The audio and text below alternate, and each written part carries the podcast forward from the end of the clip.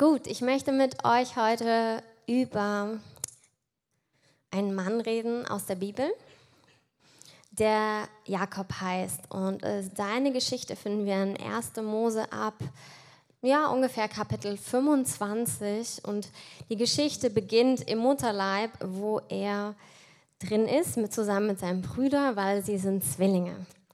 Und Rebekka, seine Mutter, das ist die Frau von, von Isaak und Isaak ist der Sohn Abrahams. Abraham ist der Mann, dem Gott begegnet ist und den er rausgerufen hat aus seinem Vaterland. Und Isaak ist dann sein Sohn, da hat er eben das weitergegeben an den Sohn. Und dieser Isaak ist jetzt verheiratet und hat eine Frau und sie bekommen ihre ersten Kinder in dem Fall. Und sie ist ähm, schwanger und damals gab es ja noch keinen Ultraschall, schätze ich mal. Und sie wundert sich einfach, was ist denn da für los in meinem Bauch? Ähm, weil normalerweise erwartest du ja ein Kind zu bekommen, aber irgendwie, das heißt dann, die zwei Jungs haben sich schon im Mutterleib ein bisschen ne, so immer mal angestoßen und so. Und sie hat, denkt sich so, hä, was, was ist das? Und das ist eigentlich das Coole, auch an manchen Zeiten oder an manchen Umständen, du hast nichts anderes als Gott zu fragen. Und sie geht zu Gott und fragt, Herr, was ist da los mit meiner Schwangerschaft? Und das ist total schön, weil Gott ihr keine praktischen Anleitungen gibt, sondern Gott gibt ihr eine Verheißung. Und diese Verheißung zieht sich durch das Leben ihrer Söhne. Und zwar sagt Gott in Vers 23 von Kapitel 25, zwei Nationen sind in deinem Leib und zwei Volksstämme scheiden sich aus deinem Innern.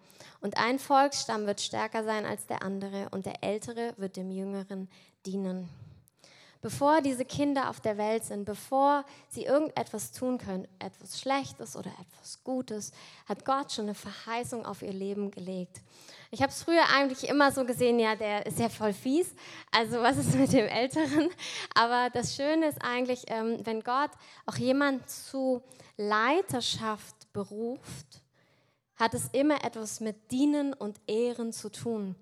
Und auch der, Jünger, äh, der Ältere, der dem Jüngeren dienen wird, ein, ein Dienen, so wie Jesus uns Dienen vorlebt, ist etwas total Schönes. Sein Leben hinzulegen. Es ist eben nicht in den Maßstäben der Welt, wie der eine hat mehr Power als der andere. Ja, das wird so sein, aber das ist, sind nicht die Maßstäbe Gottes, sondern er sagt, hey, so wird es sein. Der Jüngere wird mehr Kraft, mehr Macht haben und der, der Ältere wird ihm dienen, was in sich schon äh, ganz besonders ist, weil es eigentlich nicht so eben in der Kultur gewesen ist. Und Gott gibt ihr diese Verheißung und damit, und zwar gibt er auch dem Zweitgeborenen, und das ist eben Jakob, gibt es schon eine Identität mit auf den Weg. Der erste ist Esau, er kommt raus, Jakob greift zu seine Ferse und wird deshalb sehr praktisch Fersenhalter heißt halt Jakob. Also ich weiß nicht, wie ihr so eure Kindernamen aussucht, aber ähm, in der damaligen Zeit war es eben auch viel, ja, Charakter. Es hatte viel mit der Person zu tun. Und das Krasse ist aber auch, dass eben Jakob auch Betrüger heißt, was natürlich schon sowas mitgibt auf dem Weg. Also ähm, Betrüger heißt es und wir sehen dann eigentlich in den nächsten Kapiteln, dass er wirklich auch ganz schön listig ist, ähm, dass er betrügerisch ist, dass er lügt, dass er sich Dinge aneignet, die ihm eigentlich gar nicht gehören. Und das Interessante ist aber, dass egal, deshalb habe ich das, betone ich das so, egal was in deinem Leben passiert, egal was Umstände, selbst auch was Menschen über dir aussprechen, Gott hat einen Plan für dich, den er schon, bevor du eigentlich im Mutterleib warst, weil er hat dich erdacht. Du bist auch kein Zufall. Es gibt keine Zufälle. Und Gott wollte dich. Und da ist ein Plan Gottes, egal wie dann Dinge weiterlaufen, egal welcher Name dich prägt, egal äh, wie Umstände dich prägen, Gott hat einen Plan für dich. Und ich möchte euch total aus dem Kontext raus eine ganz andere Geschichte dazu vorlesen. Ich lese immer mal so ein Andachtsbuch von ähm, Roland und Heidi Baker, die haben so eine, ähm, vor allem in Mosambik, einen Dienst mit vielen Kindern und ich möchte euch eine Geschichte daraus vorlesen. Sie redet als, als Heidi sozusagen. Diesmal begleitete uns ferner eine Anzahl ausländischer Besucher. Also sie gehen in ein Buschdorf, wo Menschen wohnen, die noch gar nichts von Jesus kennen. Und sie nehmen immer Kinder als Gebetsteam mit und lassen die für die Kranken und ähm, genau, Kranken, Gehörlosen und so weiter beten und der Heilige Geist macht dann alles. So, und ähm, diesmal sind ausländische Besucher dabei. Ähm, als wir das Dorf erreichten, empfingen uns die Menschen, die dort wohnten, richtig zornig. Sie bewarfen uns mit Steinen. Das kann passieren. Ähm, und sie sagt, wir warnen unsere ausländischen Besucher immer, dass so etwas passieren kann, aber diese waren nicht darauf eingestellt. Sie treten durch. Sie sprangen in unseren Land Rover, verriegelten die Türen und begannen wie wild zu beten. Damit schlossen sie allerdings mich und die Kinder aus. Also, diese internationalen Menschen, wahrscheinlich wäre ich es auch gewesen, keine Ahnung, der Herr erbarmen, dass es nicht so wäre. Ähm, sie flippen aus, schließen sich im Auto ein und lassen sie halt mit den Kids draußen. Und bei mir, also sie draußen mit den Kindern, war auch ein Mädchen, das ich von der Müllkippe gerettet hatte. Früher hatte man sie regelmäßig zum Preis von nur einem Drink oder einem Stück Brot verkauft. Also sie hat ihren Körper verkauft, damit sie überleben kann. Das ist eine Realität in Ländern unserer Welt. Ähm, ich habe mich jetzt letztens nochmal damit beschäftigt, deshalb ist es mir so real. Es ist unsere Welt. Das, das irgendwie, es ist nicht vor deiner Haustür vielleicht, aber das sind Menschen und es passiert. Und irgendwie denke ich, das muss was mit uns zu tun haben. Anderes Thema. Auf jeden Fall, ähm, sie hat sie gerettet, hat sie da rausgeholt ähm, und schreibt, heute ist sie erlöst, geheilt, wiederhergestellt und sie weiß, wer ihr Papa Gott ist. Sie hat von nichts mehr Angst. Sie, sie ist erfüllt von Jesus, erfüllt von Kraft. Sie ließ sich nicht einschüchtern, also das kleine Mädchen, ne, sondern stellte sich hin und schrie den Dorfbewohnern zu, bringt mir die Blinden, bringt mir die Tauben. Äh, okay. Sie fürchtete sich nicht. Den fliegenden Stein wich sie aus und hörte nicht auf, ihre Aufforderung auszurufen. Bringt mir die Blinden, bringt mir die Tauben. Wow, okay. Und nach und nach begannen sich Kranke zum Gebet vorzuschieben zwischen den Steinen. Und sie betete und Jesus heilte die Menschen auf der Stelle. Uh, äh, Halleluja. Die begeisterten Rufe der Geheilten machten die Dorfbewohner aufmerksam und sie hörten auf, mit Steinen zu werfen. Die Leute, für die gebetet worden war, gaben ihr Leben Jesus und Gott kam in dieses Dorf. Amen. Uh. So gut, so gut, so gut. Und mein Punkt, zurück zu Jakob, zurück zu dir und mir. Dieses Mädchen hat eine Berufung gehabt im Mutterleib und bevor sie gewesen ist. Gott hat über ihr gesehen. Gott hat sie mutig gemacht. Gott hat sie stark gemacht. Gott hat sie zu einer Beziehung mit ihm berufen und darin wusste er schon, was alles möglich ist. Und dann waren Lebensumstände so hart und so schlimm, aber Gott hat sie wiederhergestellt zu ihrer ursprünglichen Berufung. Das macht er genauso bei dir. Und das sehen wir auch in der Geschichte von Jakob. Lass uns kurz einfach einen Moment nehmen. Ich spüre einfach so, sonst kurz mal innehalten. Ich bete kurz, Herr, du bist so gut. Ich danke dir, dass du mit jedem von uns einen Plan hast und nicht nur mit uns, die wir hier sitzen, sondern mit jedem Menschen auf dieser Welt. Egal wie kaputt er ist, egal wie schlimm seine Umstände waren, Herr, oder sind. Herr, das sind Juwelen in deinen Augen, jeder einzelne Mensch. Und du bist für jeden Einzelnen gestorben, damit er diese Wiederherstellung erleben kann. Und ich danke dir, dass das für jeden gilt, der heute hier ist ob du Jesus kennst oder ihn nicht kennst, ob du ihm folgst oder ihm nicht folgst. Er liebt dich und er hat wunderbare Pläne mit deinem Leben. Und ich danke dir, Vater, dass das für jeden Menschen auf dieser Welt und immer schon und für alle Zeiten gelten wird. Amen. Jakob war eben auch, ja, irgendwie vorgeprägt. Er, zeigte sich dann auch in seinem Leben. Er hat dann angefangen zu betrügen. Erst seinen Bruder, letztlich seinen Vater belogen, hat den Erstgeburtssegen, äh, also erstmal das Recht und dann auch den Segen quasi sich weggeluchst von seinem Bruder, was ihn dem Bruder natürlich irre stinkig gemacht hat. Also ähm, der hat gesagt, okay, sobald Papa stirbt, stirbst du auch. Ähm, also jetzt, genau, waren auch andere Zeiten. Ne? Ähm, also er war einfach richtig stinkig und Jakob ähm, wurde dann empfohlen von seinen Eltern, hey, geh doch einfach, wir haben da noch einen Onkel irgendwo wohnen, geh dahin, fliehe vor deinem Bruder, sonst bringt er dich halt bald um. Und ähm, Jakob tut das. Und das ist das Erstaunliche, weil es gibt dann so Momente, vielleicht kennst du die auch in deinem Leben, wo die Verheißung gegen dein Leben steht. Du hast eine Verheißung und Jakob hat die Verheißung, hey, du wirst gesegnet werden. Dein Bruder wird dir dienen, wird dir zuarbeiten. Du wirst groß und herrlich und Land und Nachkommen und all das hat er. Und dann befindet er sich in der Situation, er ist verjagt, er ist vertrieben, er ist getrennt von seiner Familie und er weiß nicht, wo er hingehen soll. Das sind zwei Realitäten, die clashen.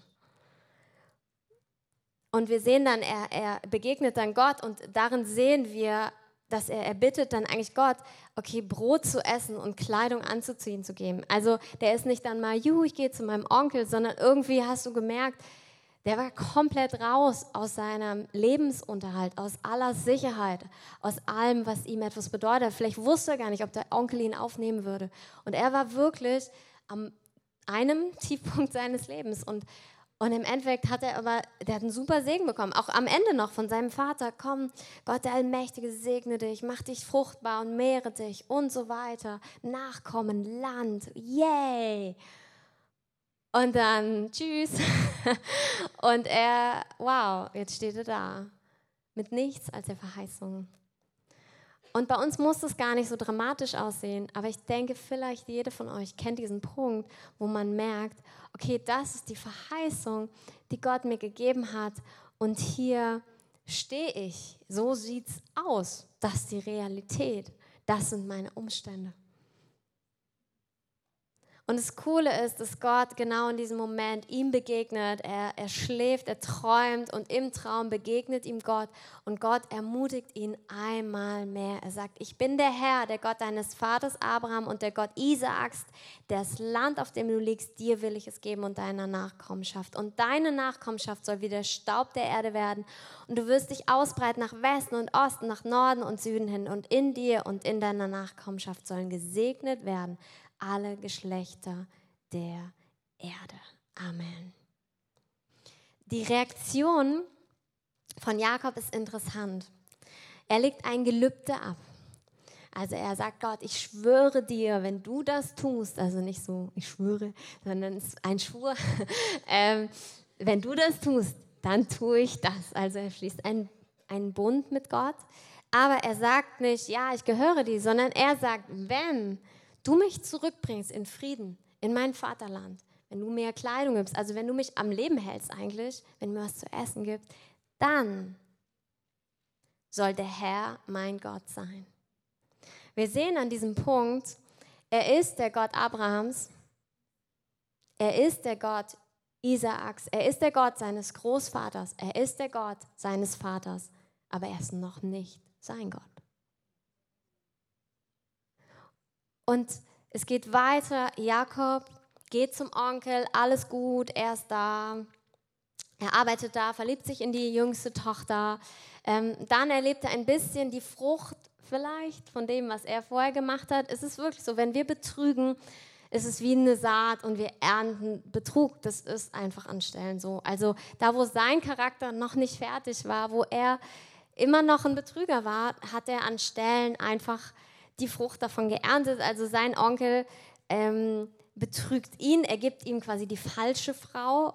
Sie war halt vermummt, dann hat er sie geheiratet und er merkt, oh, du bist ja gar nicht real, du bist ja leer. Ähm, und dann sagt er seinem, zu seinem Onkel, okay, ich arbeite noch mal sieben Jahre, um dann, ähm, dann auch die richtige Frau zu bekommen. Ihr könnt euch die Konstellation vorstellen. In diesem Haushalt war nicht unbedingt totaler Friede, weil die Frauen dann so ein bisschen gebettelt haben mit wer kriegt mehr Jungs. Und ähm, ja, es war eben, es ist nicht so alles so glatt und nett und uh, und alles schön. Aber er hat die Verheißung. Und Gott führt ihn weiter.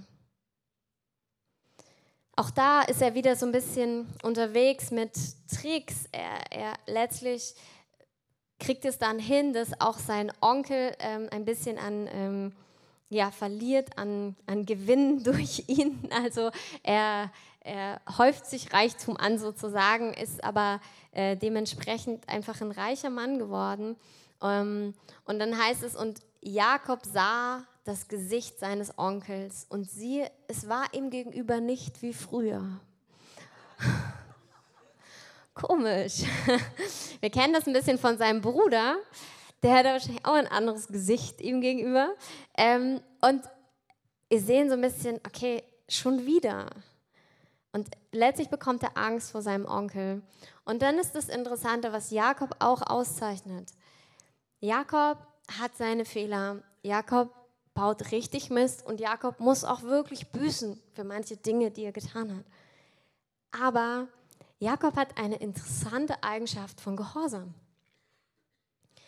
Am Anfang nämlich sagen seine Eltern, okay, du musst jetzt gehen und Jakob geht unverzüglich. Jetzt merken wir, und das ist diese interessante Entwicklung, die Gott, äh, die Jakob auch macht als Person, vielleicht auch gegenüber Gott, aber auch insgesamt. Er wird irgendwie wie erwachsen, weil seine Eltern sind nicht da, können ihm nichts sagen, aber jetzt spricht Gott zu ihm. Gott sagt dann, okay, ist jetzt besser, wenn du gehst vielleicht. ähm, kehre zurück, aber in das Land deiner Väter und zu deiner Verwandtschaft, ich werde mit dir sein. Gott spricht schon wieder, er spricht rein in seine Situation. Gott lässt ihn nicht allein. Gott lässt ihn nicht fallen. Gott gibt ihm wieder Gnade. Und Gott ist wieder mit ihm. Und Jakob reagiert unverzüglich. Er sagt, okay, Mädels, also die zwei Frauen, alles, was zu uns gehört, wir ziehen aus und wir gehen los. Dann hat er noch einen kleinen Konflikt, weil er natürlich seinen Onkel ihn auch nicht ziehen lassen will. Auch da hilft ihm Gott, indem er zum Onkel spricht. Und er zieht los.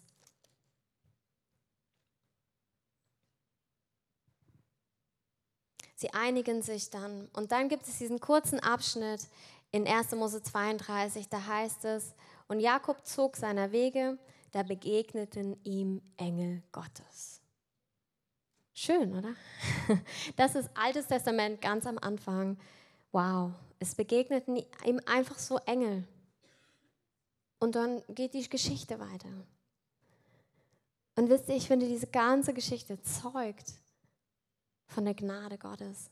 Es zeugt davon, wie sehr Gott sich den Menschen naht. Wie sehr er mit ist, wie sehr er ermutigt, wie sehr er mit ihm weitergeht. Durch die Tiefen durch, aber weiter. Und immer wieder spricht er zu dem, immer wieder. Er lässt ihn nicht fallen, er lässt ihn nicht los. Und Gott hat, er weiß genau, was er mit ihm vorhat, so wie er genau weiß, was er mit dir vorhat. Und er lässt ihn nicht fallen, er lässt ihn nicht los. Er, selbst mit allen Fehlern, mit allen Runden, die er so geht, Gott ist an ihm dran. Und Gott geht weiter mit ihm.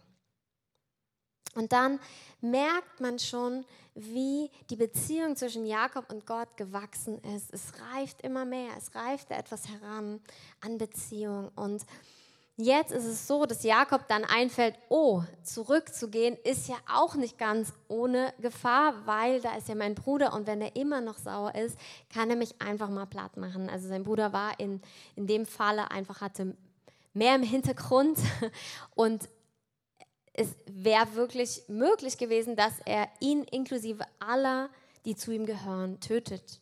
Das ist nicht unwahrscheinlich gewesen. Und deshalb wendet sich Jakob wieder an Gott.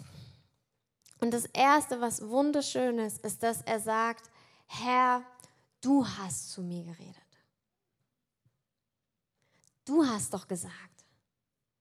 Das war doch gar nicht meine Idee. Ich bin doch hier auf deinem Weg. Das ist doch, was du gesagt. Du hast gesagt, kehre zurück in dein Land. Ich will dir Gutes tun.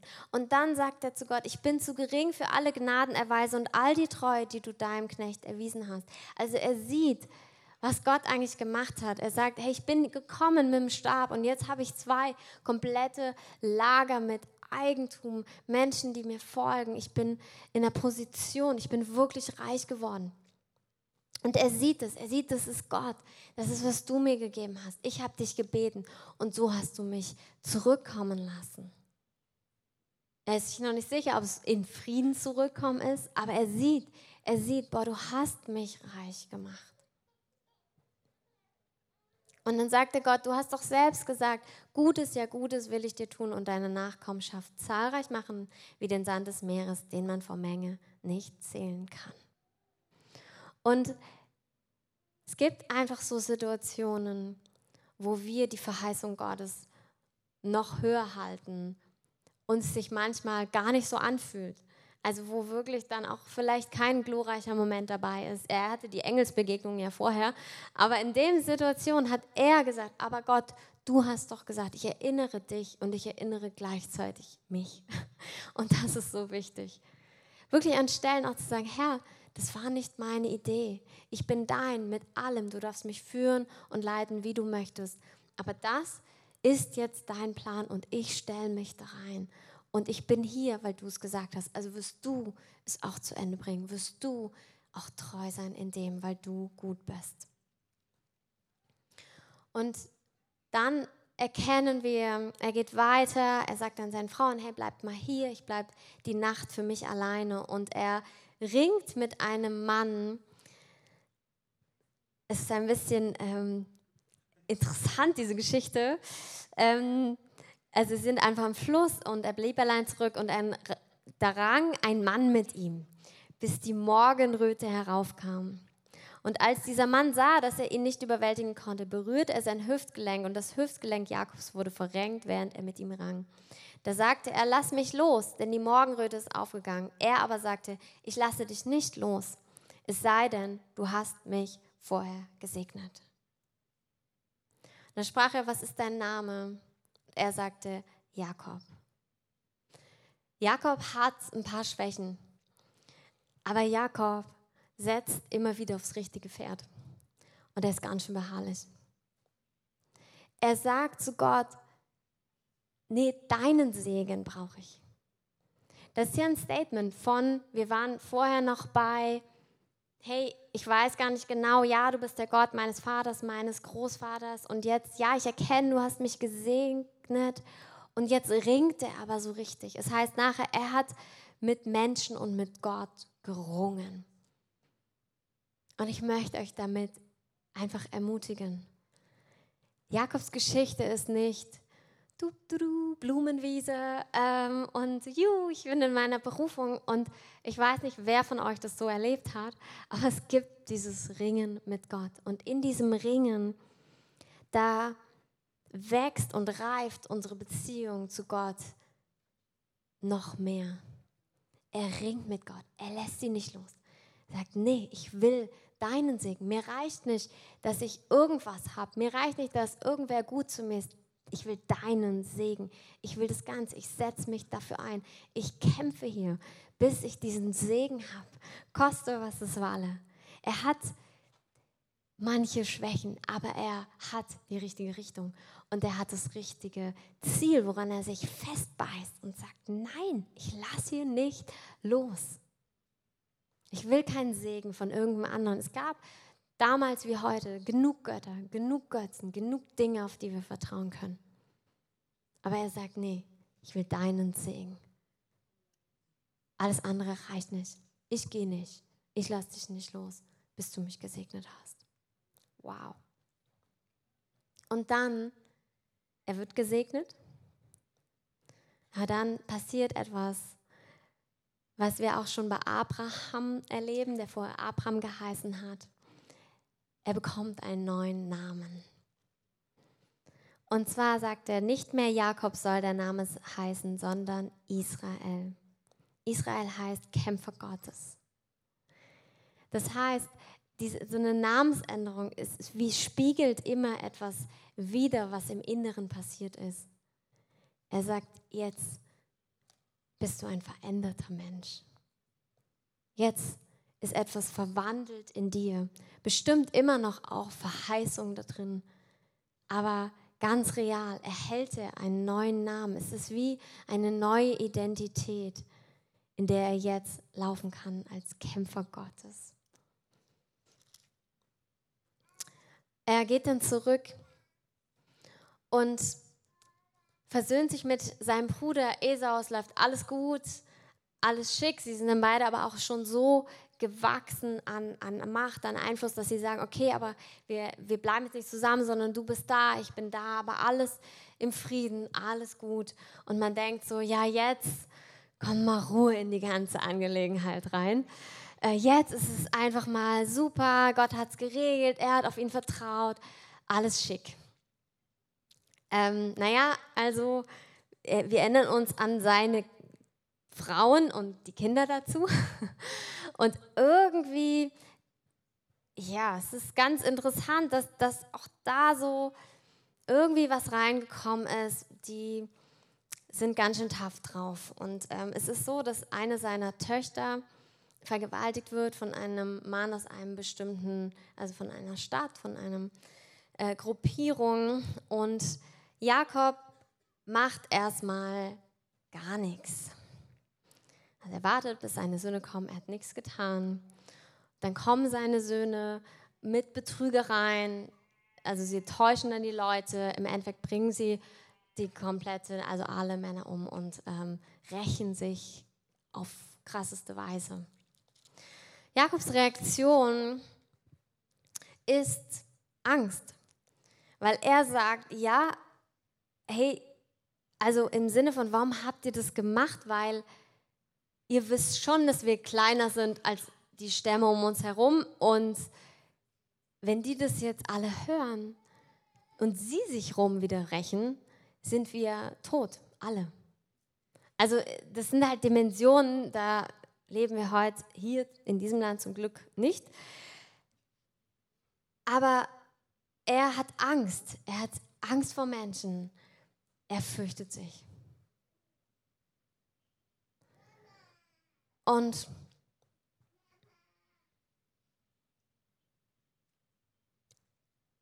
jetzt hätte ich erwartet, dass Gott ihm eine Lösung gibt.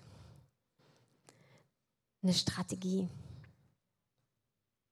Aber Gott macht etwas anderes. 1. Mose 35. Gott spricht zu Jakob, mache dich auf, zieh hinauf nach Bethel und wohne dort und mache dort einen Altar dem Gott, der dir erschienen ist, als du vor deinem Bruder Esau flohst. Die Band kann gern kommen. Gott gibt ihm keine Strategie. Gott zeigt ihm nicht, was er jetzt tun soll. Gott ruft ihn. Bethel ist der Ort, wo Jakob das erste Mal hingegangen ist, als er geflohen ist vor seinem Bruder. Er hat ihm diesen Ort genannt. Bethel heißt das, das Haus Gottes. Gott sagt zu ihm, komm, komm in mein Haus, komm zu mir. Er ist letztendlich wieder, eigentlich auch wieder an diesem Punkt von, werden wir sterben oder leben? Er ist an einem Punkt, wo seine Existenz gefährdet ist, wo er Angst hat, wo er keine Lösung hat für Dinge. Und Gott sagt, komm, komm, hör, komm in meine Gegenwart, komm zu mir. Komm nach Bethel, komm ins Haus Gottes und wohne dort.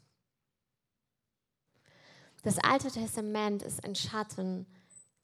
Das heißt, es, es drückt praktisch Dinge aus, die wir heute im geistlichen leben. Er sagt zu ihm, zieh dorthin und bleibe dort, wohne dort, wohne im Haus Gottes. Und das ist, was er zu uns sagt. In Situationen auf jeden Fall, wo wir nicht weiter wissen in Situationen, wo wir keine Ahnung haben, was eine Lösung ist. Wir haben gestern gebetet aus 2. Chronik 7,14. Wenn mein Volk, sagt Gott, über dem mein Name ausgerufen ist, sich demütigt und sie beten und mein Angesicht suchen und umkehren von ihren bösen Wegen, dann werde ich vom Himmel her hören und ihre Sünden vergeben und ihr Land heilen.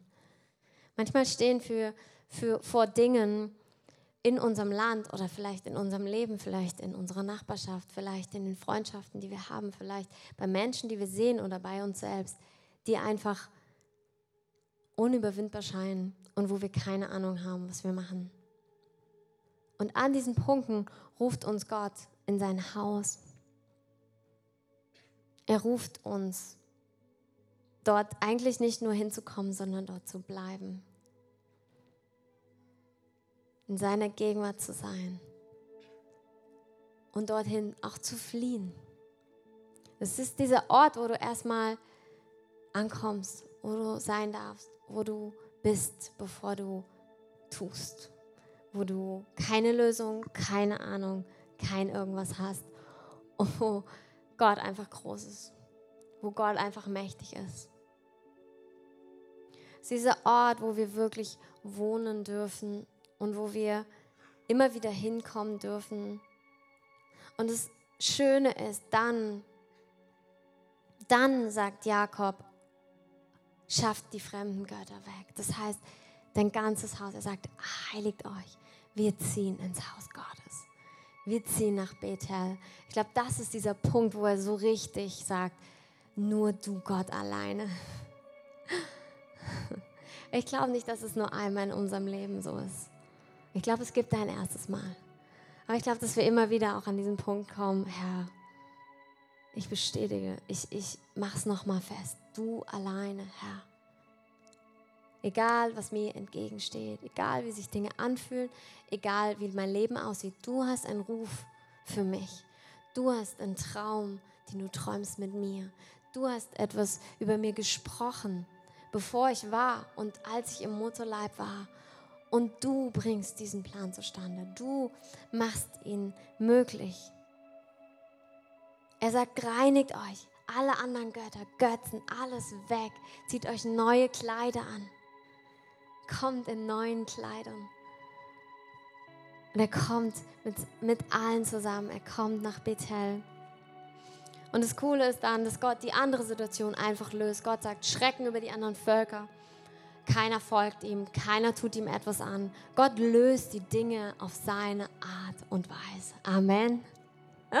Manchmal haben wir einen Teil daran. Manchmal ziehen wir ins Haus Gottes und er kämpft für uns. Das ist, wie wir kämpfen. Wir ziehen in das Haus, wo wir hingehören. Wir ziehen als Kinder Gottes zu unserem Papa.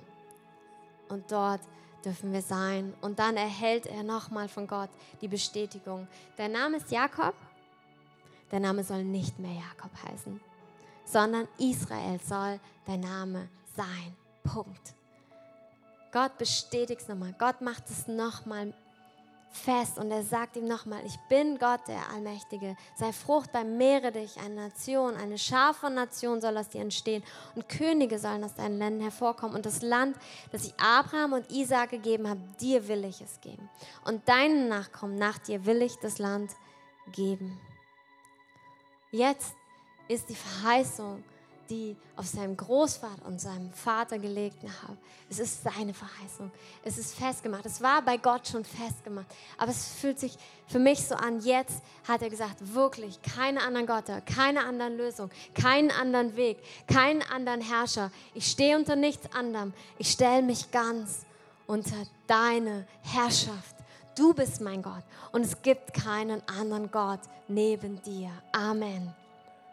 Und er erhält erneut diese Bestätigung von Gott und er, er ist dann in, in Bethel und seine Geschichte geht weiter und die seiner Nachkommen und deren Nachkommen und Israel, sein Volk, wo heute noch eine Verheißung drauf liegt, eine Verheißung Gottes und wir werden sehen, dass diese Verheißung sich erfüllt. Amen.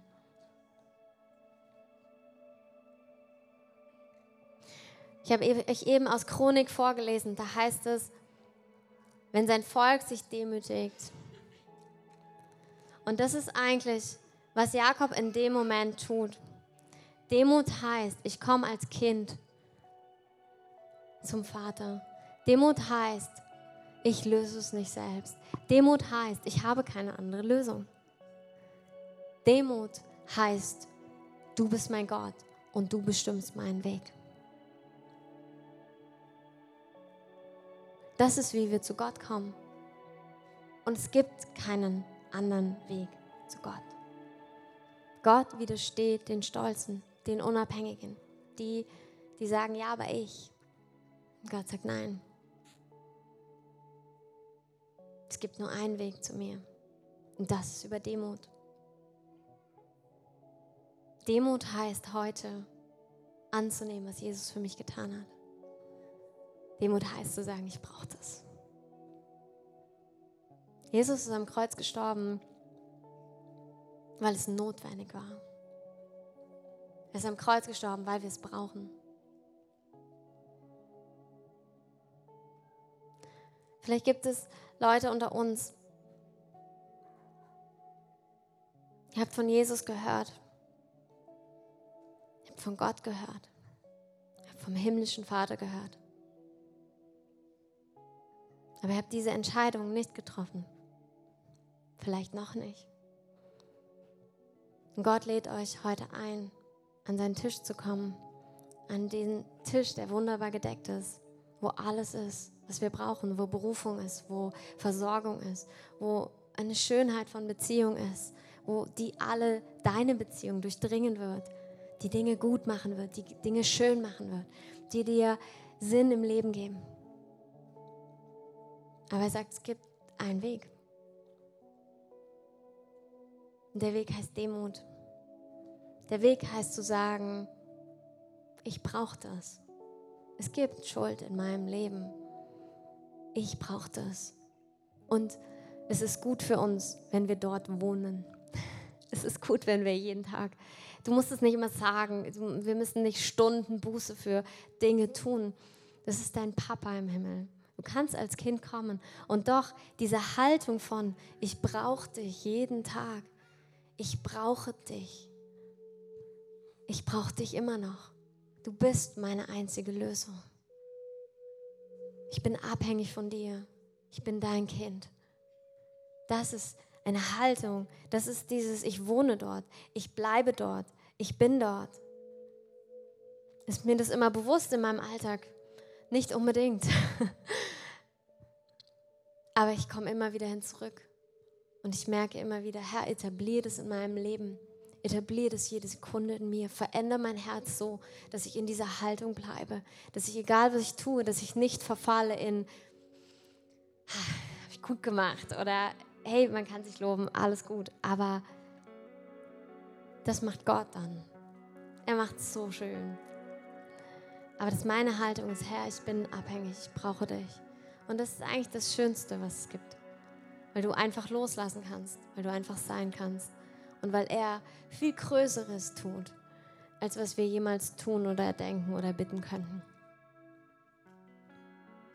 Und ich möchte einfach, bevor wir gleich nochmal zusammen in ein Lied reingehen, möchte ich ein, einmal beten und einfach Gottes so hinlegen, was wir gehört haben.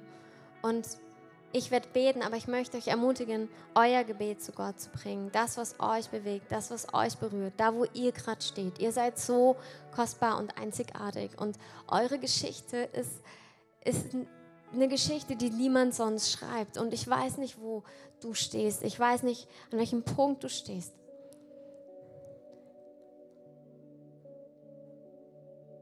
Ich empfinde, dass Einzelne hier sind, ihr ihr habt Schwächen in eurem Leben und ihr habt das Gefühl, ihr müsst gerade richtig büßen dafür. Dinge gehen kaputt und du hast das Gefühl, ja, das ist, weil ich, ich erkenne, das ist was, was bei mir angefangen hat, vielleicht auch in eurer Familienlinie. Und Gott möchte dir heute um Hoffnung zusprechen. Wir haben eben gesungen, Up from the ashes, hope will arise. Death is defeated, Because the king is alive. Weil der König lebendig ist, ist der Tod bezwungen. Und egal wie Asche im Moment aussieht in deinem Leben, es gibt für dich keinen Tod, wenn du mit Jesus bist. Es gibt immer Auferstehung. Und Gott spricht dir heute Hoffnung zu. Gott spricht dir zu, dass du, egal wie du das Gefühl hast, dass du selbst an Dingen schuld bist, Gott will diese Schuld von dir wegnehmen und wegwaschen. Gott sagt, es gibt einen neuen Anfang mit mir. Gott sagt, ich bin treu und deshalb verändere ich dein Leben. Du musst nicht perfekt sein, sondern ich bin perfekt und ich habe dir Gerechtigkeit zugesprochen und ich werde Wiederherstellung bringen, da wo Dinge sich ganz real ausgewirkt haben, vielleicht auf dein Leben. Ich empfinde, dass hier Leute sind, ihr habt in Lebensstilen gelebt, die euren Körper kaputt machen und ihr tragt immer noch Folgen davon. Wenn ihr euch traut, könnt ihr mal ähm, euch melden vielleicht. Ich weiß nicht wie. Ja, okay. Ähm, und Herr, ich, ich danke dir jetzt, dass du jetzt mit deiner Heilung kommst. Du bist der Gott der Wiederherstellung. Du bist der Herr über allem. Herr, und wenn wir dir folgen, dann gehst du mit uns und du gehst uns voraus. Und ich danke dir für deine Kraft und dass sie jetzt diese Körper flutet, diese Seelen flutet, Herr. Ich sage, dass jede Verdammnis fern ist in Jesu Namen und dass jetzt Wiederherstellung kommt. Ich löse das. Ich löse das im Himmel. Und ich empfinde wirklich, dass der Herr dir sagt, umso mehr du dich abhängig machst von meiner Gnade, umso mehr fließt es. Es fließt richtig jetzt in euch rein. Wenn ihr sagt, ja Herr, ich kann es auch nicht wiederherstellen, ich kann es nicht gerade biegen, ich kann meine Schuld nicht wieder gut machen. Das betrifft auch Beziehungen, wo das Gefühl hast, ja, irgendwas ist kaputt gegangen. Und Gott sagt, ich fließe jetzt, ich fließe jetzt, ich fließe jetzt, ich fließe jetzt rein, ohne dass du es anders machst, ohne dass du es besser machst. Der Herr bedeckt deine Schuld. Der Herr bedeckt deine Schuld. Er verändert dich. Er ist an deinem Herzen dran. Und gleichzeitig verändert er dein Umfeld. Er verändert dein Leben. Er bringt Wiederherstellung, da wo Dinge kaputt gegangen sind. Wirklich eine von euch, ihr habt Buße getan über diese Dinge und ihr habt das Gefühl, ihr müsst immer wieder Buße tun. Und der Herr sagt, stopp damit. Hör auf damit. Du steigst in einen Pfad von Selbstgerechtigkeit ein, weil du das Gefühl hast, ich muss noch was tun, damit es wiederhergestellt wird. Und der Herr sagt, stopp damit und vertraue vertrau allein auf meine Gnade. Du hast Buße getan, du hast bist umgekehrt. Und jetzt vertraue mir, dass ich alles wieder gut mache, dass ich alles wieder herstelle. Und es ist nur Gnade, es ist nur Gnade, es ist nur Gnade, es ist nur Gnade, es ist nur Gnade, die dich flutet, die dich flutet als Kind Gottes, die dich flutet als Kind Gottes.